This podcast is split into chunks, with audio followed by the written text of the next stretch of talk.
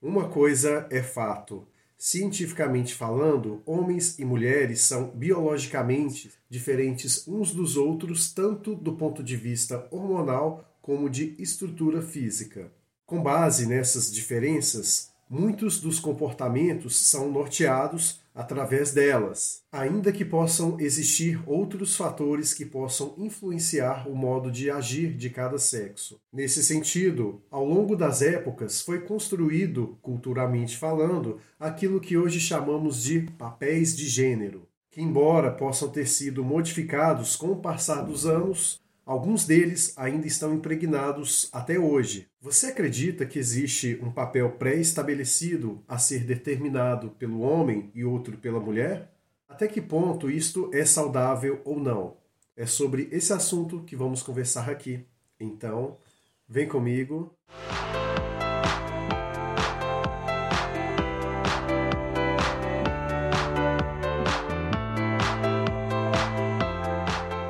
Você que está chegando agora no canal Vida Cotidiana, seja muito bem-vindo. Se gosta de assuntos relacionados à filosofia, literatura e comportamento, então este é o seu lugar. Clique no botão inscrever e também ative as notificações para que você possa estar a par de todo e qualquer novo vídeo que surgir por aqui. Vamos falar hoje sobre um tema polêmico que, inclusive, é um dos principais responsáveis por cancelamento de pessoas na mídia, que é sobre os papéis de gênero. Como você já sabe, a filosofia se dispõe a tratar de assuntos dos mais variados temas, e aquele que se dispõe a ser de fato um filósofo não pode ter medo de falar sobre nenhum assunto, uma vez que faz parte da filosofia levantar ideias, propor debates e também questionar o status quo sobre algumas situações em específico. E, portanto, se este é um canal de filosofia, logo não podemos ficar com medo de abordar determinados assuntos, porque o debate faz parte da construção de uma sociedade melhor. Antes de adentrarmos neste tema, vamos falar um pouco sobre o contexto histórico do qual ele surge. Na época das cavernas, homens e mulheres tinham papéis totalmente distintos. Observados a questão da biologia de cada ser, cada um era responsável por uma atividade específica. O homem saía para caçar, uma vez que a força física sempre foi a sua principal qualidade, então ele se sentia mais disposto a lutar contra animais, a proteger a sua prole e assim por diante. A mulher, pelo fato de guardar por nove meses um novo ser, ela tinha uma certa fragilidade inerente à sua biologia e que, portanto, o papel dela naquele momento era ficar cuidando da prole, enquanto o homem saía para caçar e, com isso, iria prover os alimentos ali tanto dela como daquele ser que estava prestes a nascer. Então, neste contexto, a questão do cuidado, da proteção física e também da obtenção de alimentos era um papel do homem ali naquele momento. Da mulher era a questão da reprodução, de cuidar da prole, de proporcionar ali um certo equilíbrio em relação à agressividade masculina e assim por diante. Então havia isso muito bem claro e definido ali no contexto. Com o passar do tempo, com as novas demandas da humanidade, isso foi alterando. E lá na frente vamos falar sobre isso. Como já aqui eu disse, existe uma diferença sob o ponto de vista hormonal e também no quesito de estrutura física tanto do homem como da mulher.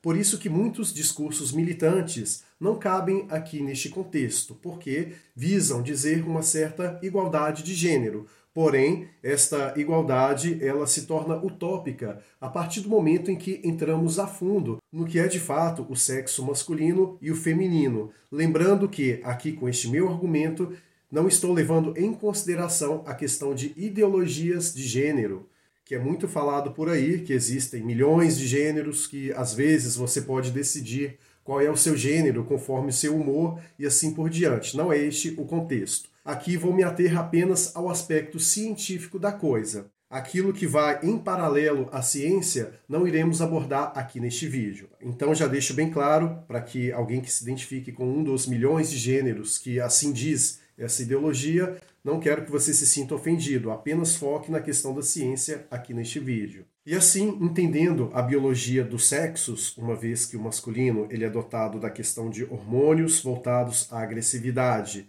e o feminino voltado para hormônios em relação ao sentimento, sabemos aí que existe uma diferença que acaba por vezes impactando no aspecto comportamental da coisa.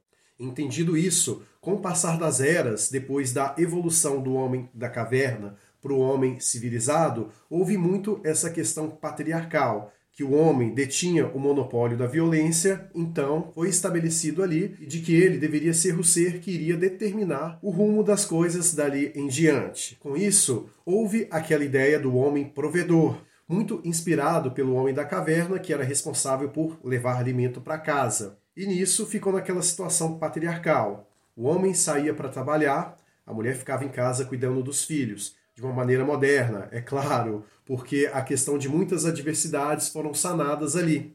O homem não precisava mais lutar contra outras espécies para não ser devorado por ela. As casas já estavam bem estabelecidas, com água, luz, e havia um certo conforto ali naquela situação. Mas, no profundo DNA de ambos os sexos, havia sim aquela memória que era responsável por essa questão aí dos comportamentos. E como já dizia um dos primeiros filósofos, Heráclito de Éfeso, a única certeza que temos de fato é a impermanência, de que as coisas mudam o tempo todo. E isso vejo como algo muito positivo, porque se uma sociedade está atolada na inércia, logo ela não consegue progredir. E baseado nisso, com o entendimento de que homem e mulher têm como diferenças únicas apenas essa questão biológica, hormonal, então surgiu a necessidade de a mulher ela se posicionar de uma maneira mais ativa, porque naquela época patriarcal a mulher não tinha direito ao voto, não podia opinar sobre determinados assuntos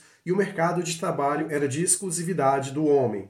Com a reivindicação dos movimentos sociais da época, em especial o feminismo, foi possível uma equiparação nesse sentido de tanto deveres como responsabilidades. Não estou entrando aqui no mérito do que o feminismo veio a se tornar na era contemporânea, mas naquela época em específico ele foi de grande valia para que as mulheres pudessem de fato ter uma emancipação e, consequentemente, se equiparar ali ao homem no quesito que não tem tanta diferença assim, que é no campo das ideias e no campo do trabalho. É claro que alguns trabalhos especificamente são feitos por homens, uma vez que necessitam de uma carga física e biológica barra agressiva maior. Então, a mulher, por ter essa diferença em relação ao homem, não entra nessas searas, o que até aqui, tanto homem como mulher acham justo. E com isso surgiu a democracia liberal, que fez com que tanto homem como mulher tivesse ali os seus direitos assegurados e igualados perante o Estado. O que até aí está tudo bem. Nesse quesito, tanto homem como mulher foram equiparados no sentido de direitos e supostamente deveres por ambos os sexos. Só que, apesar dessa situação, é muito comum de se observar uma certa manipulação política dessa dinâmica entre os sexos. A questão marxista da relação entre oprimido e opressor, ela se faz presente também nessa seara comportamental, o que eu vejo hoje como um grande problema filosófico a ser tratado aqui. Muito frequentemente dito por alguns partidos políticos e influenciadores no ramo da política sobre essa questão de que a mulher ela está totalmente em desvantagem e que hoje vivemos numa sociedade patriarcal, o que vai totalmente em desencontro com que a democracia liberal prega já que existe um Estado que determina direitos e deveres, não observando qual é o sexo pertencente àquele indivíduo, então percebe-se a partir daí uma certa contradição. Muitos militantes políticos utilizam esta falácia para exatamente dividir para conquistar.